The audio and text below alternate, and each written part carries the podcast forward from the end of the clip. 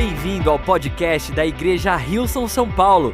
Oramos para que essa mensagem seja uma inspiração e uma bênção para a sua vida. Mensagem que a gente vai entrar hoje tem o título de Não sou daqui, mas estou aqui. Não estou aqui, mas estou aqui. Eu creio que essa, esse título vai fazer mais sentido mais para o final da mensagem, mas eu tenho certeza que Deus vai falar conosco através desse título também. E a gente vai ler uma passagem agora que tem João, capítulo 17, do verso 13 ao 26. Há pouco tempo atrás alguém me perguntou, Pedro, qual que é a sua parte predileta da Bíblia? Eu fiquei um pouco confuso, falei, ah, na verdade não sei se eu tenho uma predileta, mas refletindo, com certeza, essa parte das Escrituras, está em João 13 a João 17, sem dúvida, é a minha top 3, porque eu creio que se eu pudesse tá, escolher um momento da Bíblia para estar presente, eu acredito que esse seria um dos momentos. Jesus está numa mesa com seus melhores amigos e ele tem um tempo de conversa. E é incrível porque é a maior fala da Bíblia, na, em todos os evangelhos, é a maior fala de Jesus. Literalmente são cinco capítulos de Jesus falando, inspirando, momento do, onde os seus discípulos estavam em transição, estavam passando por N tensões, e aqui Jesus toma um tempo para falar no, ao coração deles. Eu creio que Deus vai falar aos nossos corações também. E no final desse momento de fala, Jesus faz uma oração, e essa oração é para reforçar tudo aquilo que ele falou, e a gente vai ter o privilégio de escutar a oração de Jesus. Olha, gente, que incrível, né? Domingo passado a gente falou sobre oração e hoje a gente vai poder escutar como é que foi a oração de Jesus para o Pai antes de ele ir para a cruz. Eu tenho certeza que também vai nos fortalecer essas palavras, amém? Então vamos lá, no verso 13 em diante diz assim: Agora vou para a tua presença, Jesus falando com o Pai. Enquanto ainda estou no mundo, digo essas coisas para que eles tenham a minha plena alegria em si mesmos. Eu lhes dei a tua palavra, e o mundo os odeia, porque eles não são do mundo, mas eu também não sou. Não peço que os tires do mundo, mas que os proteja do maligno. Eles não são deste mundo, como eu também não sou. Consagra-os na verdade, que é a tua palavra. Assim como tu me enviastes ao mundo, eu os envio ao mundo. E eu me entrego como sacrifício santo por eles, para que sejam consagrados na verdade. Não te peço apenas por estes discípulos, mas também por todos que, cre, que crerão em mim por meio da mensagem deles, que somos nós hoje. Minha oração é que todos eles sejam um, como nós somos um. Como tu estás em mim, Pai, e eu estou em ti, que eles estejam em nós, para que o mundo creia que tu me enviastes. Eu dei a eles a glória que tu me deste, para que sejam ele, para que eles experimentem a unidade perfeita, para que todo mundo saiba que tu me enviaste e que me amas tanto quanto me, que os ama tanto quanto me amas. Pai, quero que os que me deste estejam comigo onde eu estou. Então eles verão toda a glória que me deste, porque me amaste antes mesmo do princípio do mundo. Pai justo, o mundo não te conhece, mas eu te conheço. E estes discípulos também que tu me enviaste, eu revelei o teu nome a eles e continuarei a fazê-lo. Glória a Deus por isso. Então o teu amor por mim estará neles e eu estarei neles. Vamos fechar nossos olhos entregando esses próximos momentos nas mãos de Deus. Paizinho querido, obrigado, Deus, pelo privilégio que é poder escutar de Ti, Senhor. Num contexto de tantas vozes, ó oh Pai, nós podemos tirar um momento para escutar a Tua palavra, Senhor, daquilo que Tu tem para falar com cada um de nós. Tenha liberdade no nosso meio, Senhor, usa a minha vida de uma maneira especial, Senhor, para falar aos nossos corações, no nome de Jesus, e todos juntos dizemos... Amém, amém, amém. A gente é um momento de se conhecer, como eu gosto sempre antes da mensagem, começar, né, um pouco da mensagem. Vamos falar de corte de cabelo, gente. Quem gosta de cortar cabelo, levanta a mão aí. Você gosta? É um momento de terapia, ir pro salão, né? Agora os barbershops aí também. Cadê os homens que gostam de ir pro barbershop? Muito bom, barbearia. Mais ou menos, né? não tem tanta gente que gosta de cortar o cabelo. Quantos que gosta de mudar o seu corte de cabelo? Tem gente que é, é, incrível, né? Parece que uma semana uma cor, outra semana outra cor, e você fala, uau, né? Será que eles, né? Talvez um familiar, cabeleireiro, que cortar cabelo, gente, não é tão barato assim, né? Vamos ser sinceros, muito, muito bom. Quem aqui vai no, no mesmo cabeleireiro sempre, gente? Quem aqui é aquele assim fiel na pessoa, muito bom? Quem aqui não está nem aí, qualquer lugar, quem vir cortar meu cabelo está de boa? Ótimo, alguns. Muito, muito bom. Sabe que é, quando a gente chegou em São Paulo, a gente morou um tempo fora na Austrália e quando você chega num lugar, você não tem um médico, você também não tem um cabeleireiro. E aí um amigo meu falou, Pedro, tem um cabeleireiro lá, a gente morava próximo à Paulista. Falou, não, você vai lá na Rua Augusta, tem um lugar lá legal, um preço também muito bom, que você vai gostar. E aí lá fui eu, a gente não conhecia muito de São Paulo. Comecei a entrar na Rua Augusta e, para ser bem sincero, comecei a ver, comecei a ter vários tipos de pessoas diferentes, cortes diferentes, cabelos diferentes cores. Até aí eu estava tudo bem, meu cabelo amarelo. Então, né, a gente já vai entrando no ritmo, pessoas se vestindo diferente. E aí eu cheguei num lugar onde era essa, essa barbearia. E como eu posso descrever esse lugar para vocês? Era assim, tinha que botar a lista lá, tinha uma fila de espera. Eu falei, então deve ser bom esse lugar realmente, tinha que esperar para cortar o cabelo. Mas quando eu entrei, assim, tinha uma, uma música bem pesada, assim, um rock pesado. Alguém gosta de um rock aí? Tá tranquilo se você gosta de rock. você está em casa. Mas também as pessoas que cortavam lá, as pessoas bem fortes, todas bem tatuadas. Nada contra a tatuagem, mas eu não tenho um braço tão forte assim, então. Mas o pessoal já assim, né? Todo mundo bem bem, bem, bem forte, bem tatuado. E eu assim, né, já comecei a, também a né, mudar minhas posturas, para ver se eu, se eu conseguia ficar ali mais, né, não tão estranho naquele momento. Sentei na cadeira e, para ser bem sincero, eu tinha que exercitar o meu foco, eu tinha que ou focar no espelho ou para o chão, porque se olhasse para os lados, eu estaria em pecado. Tinha umas imagens, talvez, que não eram tão apropriadas para aquele, né, para um dia claro. Mas como eu posso falar, gente? Eu não sei se você já teve esse momento onde a, a sua esposa, talvez, alguém que você gosta, fala: Olha, você tem que cortar o cabelo que nem essa pessoa e te dá uma foto. Alguém leva a foto para o cabeleireiro, o cabeleireiro, eu quero que fique. E a gente tem aquela esperança que vai ficar igual o Brad Pitt, ou a, né, a Angelina Jolie. Né? Não, olha que cabelo lindo. E a gente esquece que é só o cabelo, né, gente? Não, vai, não é uma plástica. E naquele dia, gente, a Tice me deu uma foto do Justin Bieber. Para cortar igual a ele. E aí, quando o rapaz que foi cortar meu cabelo, e aí, mano, como é que vai ser o corte hoje?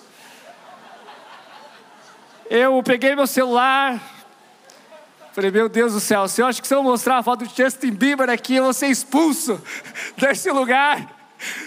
Sabe que é incrível, mas tudo de mim parecia que eu não pertencia àquele lugar. Mas que eu não tenho, gosto de rock também, não, não nada contra isso. Mas aquele sentimento assim, meu Deus do céu, se eu mostrar o Justin Bieber, com certeza vão expulsar, vão, não vão cortar o cabelo. Eu já falei, não, não, então só corta assim curtinho aqui, mais um longuinho aqui, tá tudo certo. Mas sabe, quando a gente escuta essas palavras de Jesus, onde ele fala, vocês não são desse mundo, como eu também não sou do, desse mundo. Isso não quer dizer que a gente é um alienígena, que a gente é totalmente diferente com o nosso cabelo, que a gente tem um jeito de vestir, todos iguais. Né? Tem gente, ah, olha, eu estou hoje com uma roupa parecendo da Hilson. E às vezes a gente começa a, literalmente, achar que se trata dessas pequenas coisas, desses detalhes. E eu creio que hoje Deus quer afirmar coisas de quem nós somos como igreja, como corpo de Cristo. E a primeira coisa que eu, a gente pode aprender através dessa fala de Jesus é que nós somos seres espirituais. Nós somos seres espirituais. O que faz a diferença em nós não é o nosso corte de cabelo, não é a nossa roupa, não é o estilo de música que a gente gosta, mas é que a presença de Deus vive em nós. Jesus foi explicar a um mestre da, da lei com relação que todos nós precisamos do novo nascimento. Nicodemos, ele fica, como que isso acontece? Como que a gente tem que nascer de novo? E aí Jesus explica em João 3, 6, ele fala assim: os seres humanos podem gerar apenas vida humana, mas o Espírito dá à luz a vida espiritual. O Espírito Santo dá em nós a luz, uma vida espiritual, nós nos tornamos seres espirituais. João 1, do verso 12 ao 13, nos ajuda a entender isso, como que isso acontece. Mas a todos que creram nele e os aceitaram, ele deu o direito de se tornarem filhos de Deus. Estes não nasceram segundo a ordem natural, nem como resultado da paixão ou da vontade humana, mas nasceram de Deus. Eu acho linda essa passagem porque fala todos aqueles que creram e aceitaram. Sabe, muitas vezes a gente acha que a gente se torna seres espirituais quando a gente começa a fazer coisas espirituais. Talvez falar diferente com Deus, Senhor, toda a glória. Ou quando a gente começa a fazer práticas religiosas, à igreja, ler a Bíblia, nada contra isso, que bom que nós temos a igreja, que bom que nós temos a palavra de Deus. Mas eu acho que você sabe que eu estou tentando passar, a gente começa a tornar o ser espiritual muito mais com aquilo que a gente pode fazer para Deus do que aquilo que Ele fez por nós nós nos tornamos seres espirituais, não porque nós fizemos algo bom para Deus, não porque nós vamos para a igreja, não porque nós mudamos talvez a maneira de falar, a maneira de vestir, mas porque nós cremos e aceitamos. É uma posição de descanso. Sabe que muitas vezes no, nessa busca de nos tornar espirituais pelas nossas próprias forças, a gente fica cansado. A gente começa talvez até a sentir um pouco esgotado. Jesus, quando teve aqui, ele disse: Vocês estão cansados, enfastiados de religião, venham a mim, encontrarão descanso, vocês recuperarão, a vida. Eu realmente creio que essa vida espiritual não é uma vida onde a gente fica se esforçando ao extremo com as nossas próprias forças para que a gente se torne espirituais. Essa vida espiritual é onde nós aceitamos aquilo que Jesus fez na cruz por mim e por você, onde nós cremos nisso. E aí ele dá a vida espiritual, e muitas vezes a gente entende isso na nossa salvação, talvez naquele momento a gente se rende a Jesus. Mas sabe que isso também acontece ao decorrer das nossas vidas diariamente. Deus quer que nós creiamos nele, que nós aceitamos ele. É realmente uma posição de descanso, não é cansativo. E aí ele começa a se tornar real em nós. Nessa conversa com os discípulos antes da oração, Jesus fala uma passagem, fala umas falas muito conhecidas, que diz assim, onde que ele é a videira e nós somos os ramos. Eu gostaria de ler na tradução a mensagem, diz assim: Eu sou a videira, vocês são os ramos. Quando vocês estiverem unidos a mim e eu em vocês, num relacionamento íntimo e orgânico, não imaginam que colheita terão, terão muita colheita. Separados vocês não podem produzir. E outra tradução fala: sem mim vocês não podem fazer nada. Sabe, muitas vezes a gente olha versos como esse, e a gente pode também ter aquela sensação: uau, eu tenho que produzir, eu tenho que produzir, porque senão eu não vou estar conectado. Não, amigo, você produz porque você está conectado. Estar conectado não é fruto dos teus próprios esforços. Eu não sei se você já teve a oportunidade de conhecer uma vinícola, ver como é que é uma videira, mas você não vai lá e você não vê os ramos se esforçando para estar conectado à videira, eles simplesmente são um com a videira. É incrível como Jesus chega a ser repetitivo na sua oração como eu, você, como eu, Pai, estou em você e eu neles, que eles estejam em mim e eu em você, e a gente fica até confuso, meu Deus, quem quer em mim, quem quer... O que Jesus está falando é que nós somos um com Ele. Amigo, não há nada que você possa fazer para te separar do amor de Deus. Sabe o que nos faz desconectar? Quando nós nos tornamos a nossa própria videira. Quando a gente acha que se trata realmente daquilo que a gente pode fazer para Deus. Não, eu tenho que orar mais, que por isso que eu estou desconectado. Eu não fui na igreja, perdi a minha inscrição. Deus me desculpa, eu não sou tão disciplinado, eu perdi o alarme e a gente começa a se tornar tudo isso muito mais do que nós podemos fazer para Deus. Mas, amigos, nós somos seres espirituais por, por aquilo que Ele faz constantemente a nós. É uma posição de aceitar diariamente do amor dEle. É esse amor que nos mantém conectados.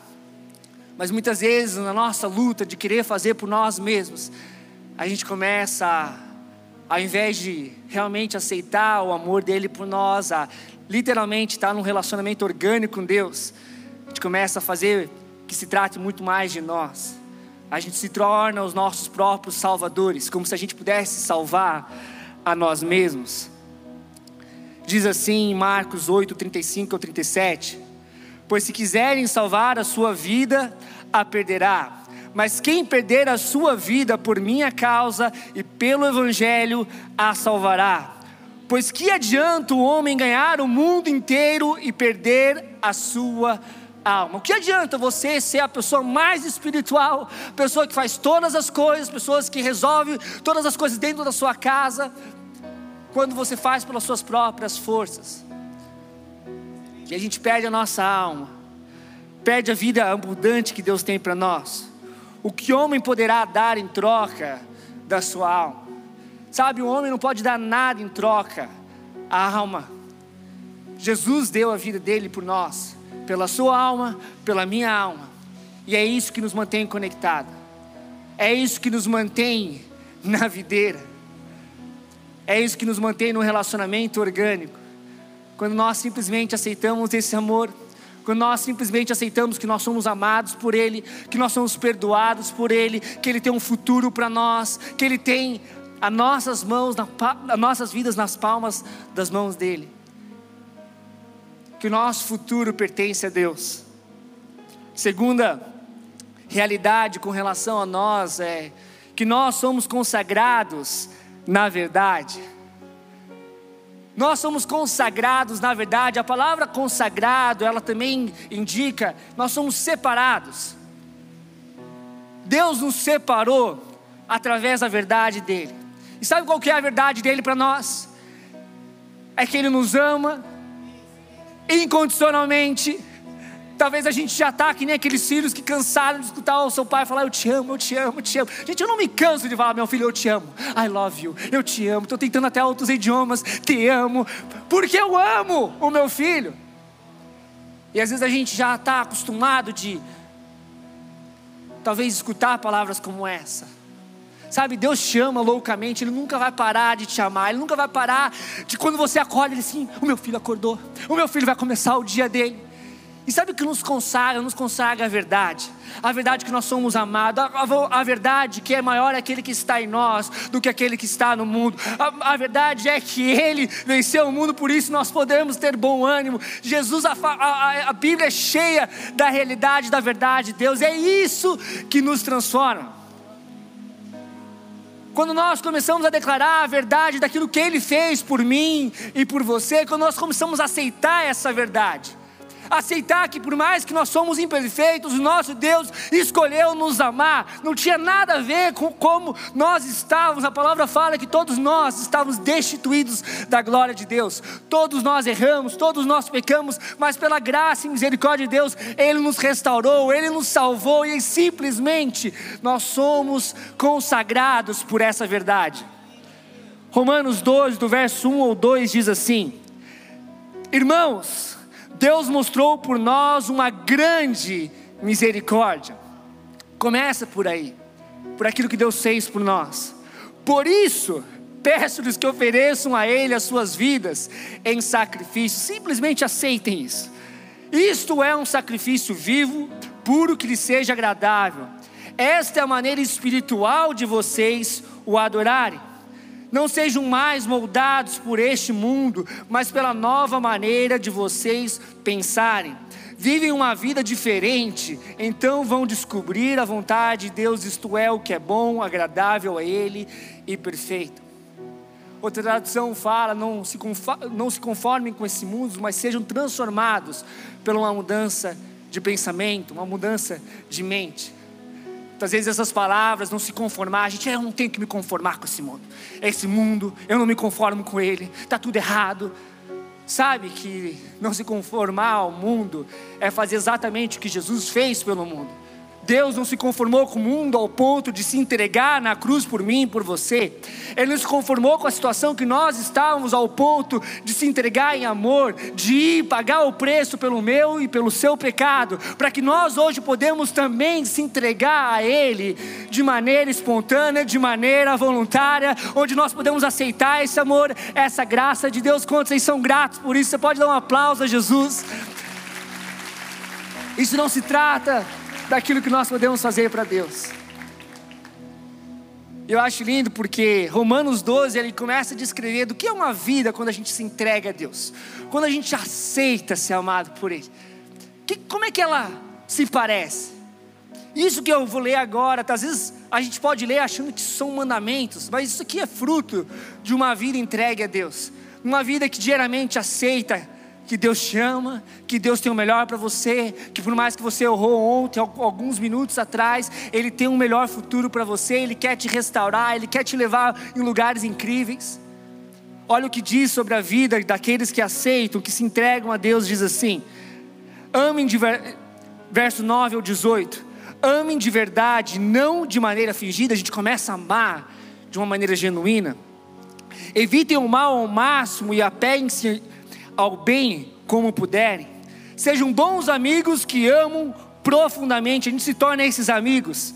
Não procurem estar em evidência. Não se deixe esgotar, mantenham-se animados e dispostos. Sejam servos vigilantes do Senhor com a expectativa alegre. Não desistam, não desistam em tempos difíceis, mas orem com fervor. Nós tornamos pessoas de oração, pessoas que não desistem ajudem os cristãos necessitados, pratiquem hospitalidade, a gente começa a olhar para o próximo, abençoe os, os inimigos, não haja maldição em suas palavras, riam quando, quando os amigos estiverem alegres, eu amo isso na Bíblia, que a gente pode ter momentos de gargalhada, de risada, chore com eles quando eles estiverem tristes, ajudem-se uns aos outros, não sejam arrogantes, façam os amigos entre as pessoas mais simples, não se julguem importantes, não, não revidem, descubram a beleza que há em todos, não é em alguns, a beleza que há em todos, sabe? Deus olhou para uma humanidade destruída, Ele viu uma beleza em nós ele viu os seres que foram criados na imagem e semelhança deles, aquele que Deus falou que colocou a eternidade nos nossos corações, ele viu beleza em nós, mesmo na nossa bagunça, e ele quer que também nós venhamos ver isso na vida das pessoas ao nosso redor, e diz assim: descubram a beleza que há em todos, se vocês descobrirem você, façam o mesmo com todos. Em outra tradução fala: no que depender de vocês, vivam em paz com todos não com aqueles que concordam com tudo que a gente concorda, vivam em paz com todos. Não insistam na vingança, ela não pertence a vocês. A gente começa a viver essa vida transformada. Nossos pensamentos começam a mudar. A gente para de ver as pessoas como inimigos e começa a ver com pessoas que a gente pode abençoar. A gente para de ver, talvez, nós, como pessoas super importantes, por aquilo que talvez a gente já conquistou, mas a gente fala: meu, se Deus me levou até aqui, eu creio que Ele vai levar outras pessoas ao meu redor, em lugares mais altos que Ele me levou, e eu quero participar disso. A gente começa a viver uma vida transformada, não pelo nosso próprio esforço, mas pela consagração que há na verdade de Deus. A gente começa a estudar essa palavra consagração, a gente começa a entender que ela está totalmente conectada à obra do Espírito Santo em nós. Aquilo que o Espírito Santo faz e flui através de nós. Sabe que a gente pensa na videira e no ramo, aquilo que passa entre a videira e o ramo é a presença dele, é isso que nos faz ser um com o Pai.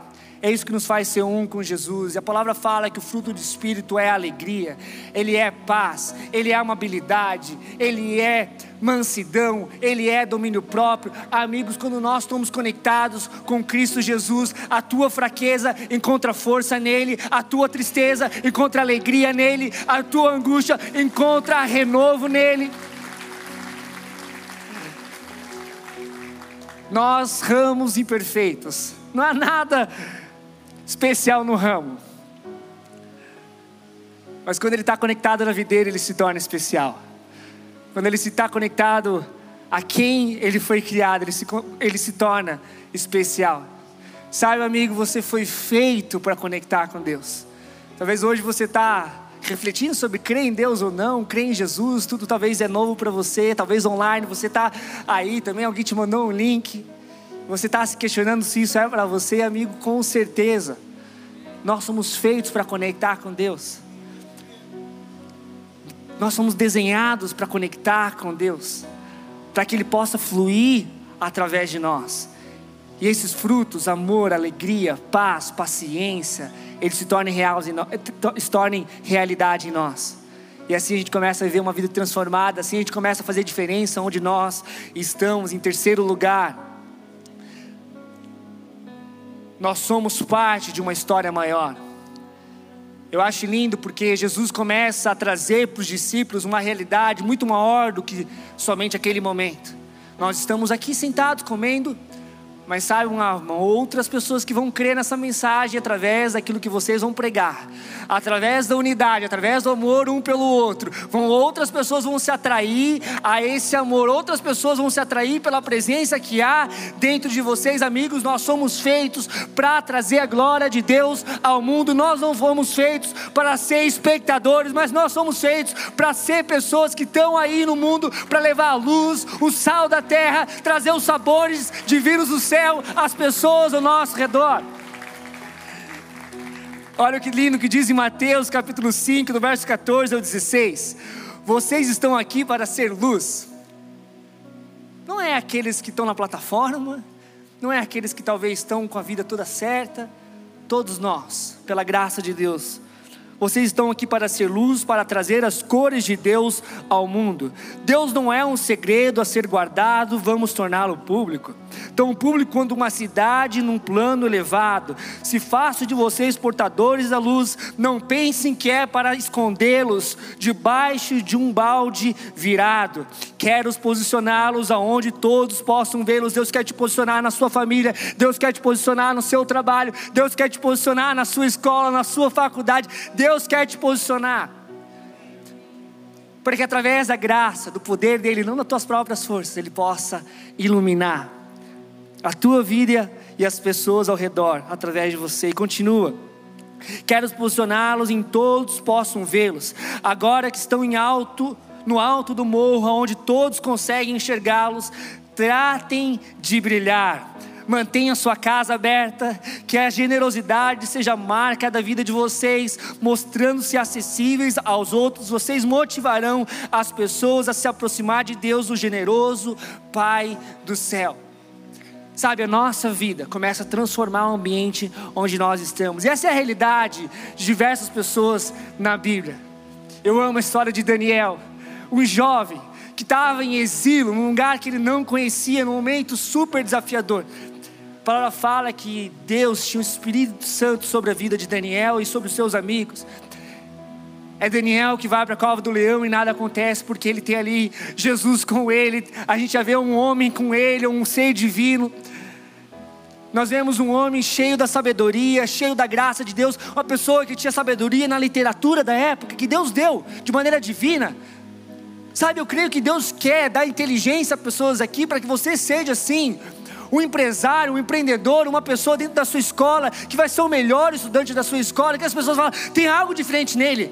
Ele tem um conhecimento além da idade dele ele tem uma sabedoria além da idade dele, ou se você é mais velho, talvez, Deus quer sim te usar também para você ser um homem de sabedoria, um homem que vai levantar a próxima geração, um homem cheio da graça, da glória de Deus, um homem que vai fazer outros que passarem por ti se levantar e ser a diferença onde eles estão. Deus quer te usar, Deus quer que a graça dele seja abundante na sua vida ao ponto de transbordar na vida dos outros e ser evidente Deus na sua vida. Sabe, naquele momento, naquela barbearia, eu comecei a entender que Deus me colocou naquele lugar, que não importava as diferenças. E aí eu me perguntaram, o que você está fazendo no Brasil? E eu falei, então, eu já conheceram um Wilson, né? A gente já vai nessa, né? porque é um nome estrangeiro, as pessoas talvez né, já vão conectar melhor. E o rapaz que estava cortando meu cabelo começou a mudar o semblante dele, assim é uma música, né? Uma música de Deus. Eu falei, sim, sim, é, é uma música cristã. É, ele, Cara, eu tenho uma playlist enorme com todos os tipos de músicas. E eu, um familiar meu me passou essas músicas e hoje pela manhã eu foi no, na, na, na, no aleatório, foi uma música que tocou e eu estava escutando e falou muito comigo. Eu não acho que é por acaso que você está aqui. E aí ele começou, esse Jesus é muito louco, né? Esse Jesus é muito louco. E aí os caras do lado também, é, cara, Jesus veio aqui não pela religião, é pelo relacionamento. Eu falei, meu, aquele lugar começou a se tornar a igreja. Sabe, aquele Espírito Santo começou a mover naquela barbearia. As pessoas começaram a encontrar com a presença de Deus, tudo porque nós decidimos estar onde nós estamos. Sabe, eu não sou daqui, mas eu estou aqui. Você não é daqui, mas você está aqui. Eu gostaria que a gente se levantasse. E nós vamos clamar essa canção no fundo do nosso coração clamando pelo Espírito Santo, clamando pelo reino de Deus. Eu creio que Ele vai se mover no nosso meio, Ele vai levantar o nosso ânimo, Ele vai nos colocar no lugar que Ele precisa nos colocar, amém? Vamos, igreja. Obrigado por ouvir o podcast da Igreja Rilson São Paulo. Esperamos que você tenha sido desafiado e inspirado. Se gostaria de visitar nossas reuniões aos domingos, você pode encontrar mais informações no site rilson.com/são paulo.